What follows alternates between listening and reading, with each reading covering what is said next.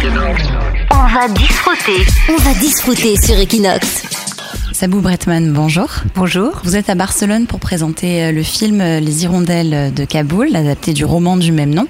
Quelle a été votre réaction lorsque vous avez appris que vous étiez invité à Barcelone? Évidemment heureuse. J'étais invitée en Espagne, Madrid puis Barcelone. Euh, la deuxième chose qui m'a fait encore plus plaisir, c'est de voir le nombre de gens qui sont venus aux avant-premières et le nombre de journalistes qui, qui sont là pour, pour, pour les interviews, pour, pour, pour, pour parler du film. Et pourquoi avoir choisi le format film d'animation pour adapter l'histoire euh, des Hirondelles de Kaboul? Est-ce que vous avez choisi d'abord le format ou vous aviez déjà l'adaptation du roman en tête? Non, on me l'a proposé en fait. On m'a proposé euh, une adaptation déjà faite à partir du roman euh, et avec déjà l'idée d'un film d'animation. Et j'ai dit oui, j'ai trouvé ça super, mais je rêve de faire un film d'animation, mais à ma manière parce que je suis comédienne, j'ai fait des voix et je trouvais qu'on arrivait beaucoup trop tard. Je trouvais que c'était pas, même si c'était pas encore le, dessin final, l'animatique, donc ce sont les les, mouvements clés hein, des personnages, mais déjà on, sent le rythme de, du jeu et, et je trouvais qu'on était, c'était pas toujours très juste. Alors j'ai voulu commencer par les acteurs qui ont tous joué dans une salle d'enregistrement, enregistré les voix. Ils étaient habillés en costume, elle était en burqa, Zonaira. Euh, Enfin tout le monde, il y avait les, tu- les, les- les turbans, il y avait euh, quand ils mangeaient, ils mangeaient, ils buvaient du thé, ils mangeaient des pistaches, de manière à ce que la, voix soit transformée, les mouvements soient justes, parce que c'était filmé pour donner des clés aussi, des, clés de mouvement aux animateurs. Mais tout ça est très hyper réaliste, d'accord? Donc on aurait pu imaginer un dessin très hyper réaliste. Et c'est là que non, en fait, je suis allée vers euh, le dossier d'Eléa, Gobé Mevelec, euh, qui a proposé un dessin en, euh, en aquarelle. Et je trouvais, mais ça c'est comme beaucoup dans, mes films, j'aime bien quand il y a une distance quelque part, quand tout n'est pas d'une seule teinte. C'est-à-dire que l'hyperréalisme, on aurait pu faire ça aussi en, en dessin. Ça m'intéressait vraiment pas beaucoup, quoi. Les couleurs, euh, les pastels, euh, le 2D, euh, l'image, l'image image, c'est donc un, un dessin animé extrêmement traditionnel, film d'animation très traditionnel, fonctionnait extrêmement, extrêmement bien avec cette histoire-là et lui conférait plus que ça, lui conférait un, une profondeur en fait, alors que c'est du 2D, mais une profondeur et donnait au spectateur un espace supplémentaire d'imaginaire, ce qui est im- important et intéressant. On dit, on parle de la dictature de l'image, et je précisément, je pense que il était important que qu'on soit dans l'évocation par moment, de manière à ne pas être trop brutal pour, euh, pour les yeux du spectateur. Oui, justement, vous avez réussi à faire une adaptation plutôt poétique qui évoque une certaine douceur pour un thème aussi difficile euh, que le, le régime des talibans en Afghanistan. Est-ce que ça peut être un peu paradoxal? Non, non, je pense que la complexité est dans l'être humain de toute façon. Et je pense que on parle de ça. On parle de l'histoire de la poésie qui n'est pas morte, alors que la dictature veut la tuer, puisqu'on n'a pas le droit de représenter l'être humain, ce qui est quand même, c'est l'art, quoi. Donc pas d'être humain représenté, donc c'est quand même un pied de nez merveilleux de faire d'en faire un film d'animation.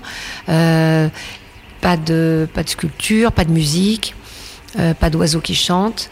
Euh, donc je trouvais c'était bien à cet endroit-là que la poésie pouvait naître, quoi, comme une petite fleur qui pousse malgré le, malgré le désert. Et d'autres sujets vous tiennent à cœur, comme le féminisme.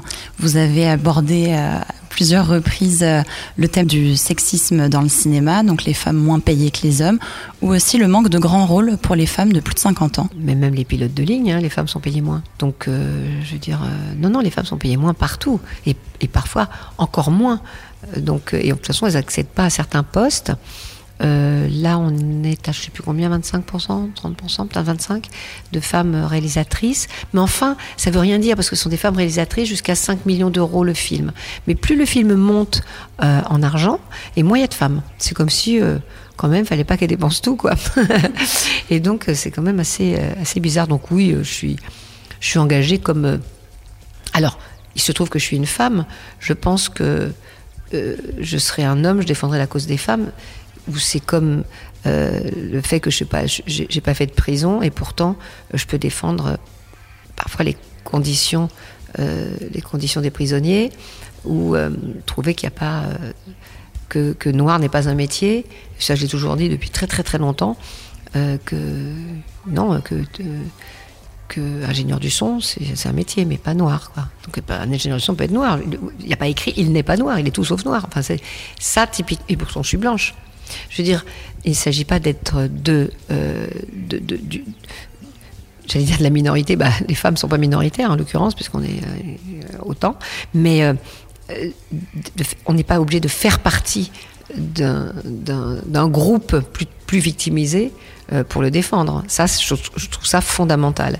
Et heureusement, d'ailleurs, il y a plein d'alliés qui sont des hommes, et heureusement. Mais il y a un travail à faire, oui, c'est certain. Le cinéma, encore une fois, euh, le dit parce que euh, il y a des gens qui se sentent un peu plus libres. Je pense qu'il y a beaucoup dans les entreprises, il y a des choses catastrophiques et les gens n'osent pas parler. Les femmes n'osent pas parler. Vous le dites, il y a encore du travail à faire. Qu'est-ce qu'il faudrait pour combattre le sexisme? Pour rétablir les choses, on va être obligé, je pense, de passer par quelque chose que qui me plaît pas beaucoup, qui est l'histoire du quota. Je vois pas comment on peut euh, transformer les choses en une génération. Parce que l'idée, c'est quoi? C'est l'idée qu'une petite fille voit une femme euh, chef d'entreprise ou une femme qui fait un film à plus de 12 millions d'euros et qui, euh, ben oui, et qui, fait un film de guerre, par exemple, voilà, film de guerre, et ou un film de science-fiction, un film, je sais pas, et que la petite fille dise, ah ben, quand je serai grande, moi aussi, je vais être réalisatrice. C'est ça l'idée. L'idée, c'est le, c'est le, c'est le modèle. Si il n'y a pas de modèle, ça, peut continuer comme ça pendant des décennies. Donc l'idée du quota, qui est pas un truc que je peux pas dire, je trouve ça génial, ça, m'embêterait profondément, et je suis polie, si euh, une femme avait droit à, par exemple, avait l'argent pour faire son film parce que c'est une femme, et pour rentrer dans le quota, alors qu'il y a un type à côté qui a, fait un scénario beaucoup bien meilleur. Ça, m'ennuie, évidemment, ça m'ennuie profondément. Mais on dit, je pense pas qu'on puisse faire autrement que passer par là pour, pour euh, se dépêcher de changer les choses. Vous avez débuté votre carrière dans les années 80, vous avez assisté à l'évolution du cinéma. Que pensez-vous du paysage du cinéma français actuel? Euh, Je trouve que c'est plutôt bien. Je trouve qu'il y a encore énormément. Bah, vous vous rendez compte le nombre de films qu'on fait C'est complètement dingue. On est un exemple unique on a énormément de cinéma, les gens vont beaucoup voir des, films en salle. Euh, il y a des films euh, que j'aimerais pas voir comme spectatrice, mais qui sont là pour aussi, euh, qui sont aussi des, locomotives pour les autres, parfois, parce qu'il y a des films qu'on aime, que bon, voilà, qui sont pas ma tasse de thé, mais que je pense important quand même à, faire, parce que d'abord, ils rapportent parfois beaucoup d'argent au cinéma, et ensuite parce que quand la salle est pleine, bah, vous allez voir l'autre film à côté. Faut pas l'oublier ça. Les gens quand ils sont sortis pour aller au cinéma, ils vont au cinéma. Donc si le, fameux film euh, que j'aimerais pas forcément est, est blindé, euh, bah, voilà. Ensuite, il faut faire très attention à ne pas détester un film parce qu'il est populaire. Ça, je trouve que c'est une absurdité totale. On peut ne pas aimer un film pour ce qu'il raconte, pour comment il est joué, pour euh, sa cinématographie, mais pas parce qu'il est populaire. Or, il y a parfois un peu de snobisme euh, là-dessus, mais la France est un pays un peu snob. Euh, oui, bien sûr, on est, des enfants de la Révolution, les snobs, c'est la Révolution. C'est vrai, c'est ce qu'on... C'est ce, mais, mais, mais ces fameux bourgeois dont qu'on attaque de toutes parts ont quand même écrit les droits de l'homme aussi. Donc bon, voilà. Vous savez, snob, c'est ça, hein, c'est les bourgeois, c'est sans, sans noblesse, quoi.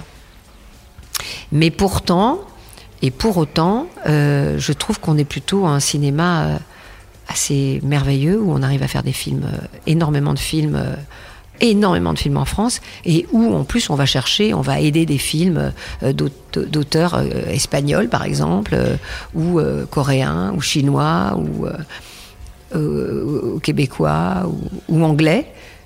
Le nombre de films que les Français aident, c'est vraiment merveilleux. Quoi. Donc je suis très fière du cinéma français quand même. Et est-ce que le cinéma en général est perturbé par l'émergence des plateformes de streaming? Mais est-ce qu'on peut les empêcher? J'en sais rien du tout, je ne sais pas. J'ai l'impression qu'on est un peu dans l'histoire du streaming musique, où, qui finalement a relancé les, les spectacles, a relancé les concerts. Parce que les gens n'avaient plus que du n'avaient plus rien. Et que l'être humain a besoin à un moment donné de se retrouver en salle et eh oui, euh, célébrer ensemble euh, quelque chose qu'on aime, c'est pas pareil que de regarder tout seul euh, sur son canapé devant sa télé. Bon, on est, l'air est à l'isolement, euh, à l'individualisation. Mais j'espère que le fait de se retrouver tous ensemble pour aller regarder euh, une œuvre en commun, ensemble, ça, ça, restera, ça restera suffisamment fort pour que le cinéma euh, résiste. Vous êtes actrice, réalisatrice, metteuse en scène sur des sujets toujours plus variés. Est-ce que vous aimez relever de nouveaux défis? Alors, je, je, sens jamais comme un défi. je le sens toujours comme un, une nouvelle ère de jeu. Je le sens comme un nouvel endroit pour jouer. Et on me dit ah ben là mais ça c'est super. Donc un nouvel endroit pour jouer c'est bah là pour le pour le typiquement pour la, le film d'animation on me dit on peut pas faire grand chose au montage après c'est fini et c'est pas vrai on a fait un mois de montage. Donc j'adore euh, c'est pas relever des défis mais m'amuser avec des nouveaux outils mais à condition de connaître la technique. Et ça, ça me plaît de connaître la technique, puisque la technique, ça s'apprend. Le reste, non. Mais la technique, ça s'apprend. Donc c'est très intéressant de connaître la technique pour la détourner et pour jouer avec. Donc ça, c'est comme le théâtre qui est un, un, comment, un rectangle fixe. Et, euh, et, vous pouvez faire bouger le, spectateur. Il suffit d'être, euh, de, de, penser différemment. Tout est dans une question de pensée. Donc le support, pour moi, n'a pas tellement d'importance. C'est le, le jeu qu'il permet qui me plaît. Et dernière question, quels sont vos projets? J'ai écrit un scénario que j'ai remis au CNC euh, début février. Et j'ai encore deux pièces en tournée, trois même, euh, qui sont encore en tournée en France. Et euh, que j'espère vont tourner, euh, vont tourner longtemps, longtemps. Et j'ai plein d'autres euh, projets, un opéra. Et puis j'ai très envie de faire un, une pièce classique. Mais j'aurais aimé faire aussi, j'aimerais bien faire un, une série d'époque. Ça me plaît beaucoup cette idée. J'aime bien les, enfin d'époque en même temps, on peut, on peut être en 1960 et c'est d'époque, hein. mais une série d'époque, c'était, je pense, au 19e par exemple. Merci beaucoup, Savou Bretman, d'avoir répondu aux questions d'Equinox. Merci à vous. On va disfruter. On va disfruter sur Equinox.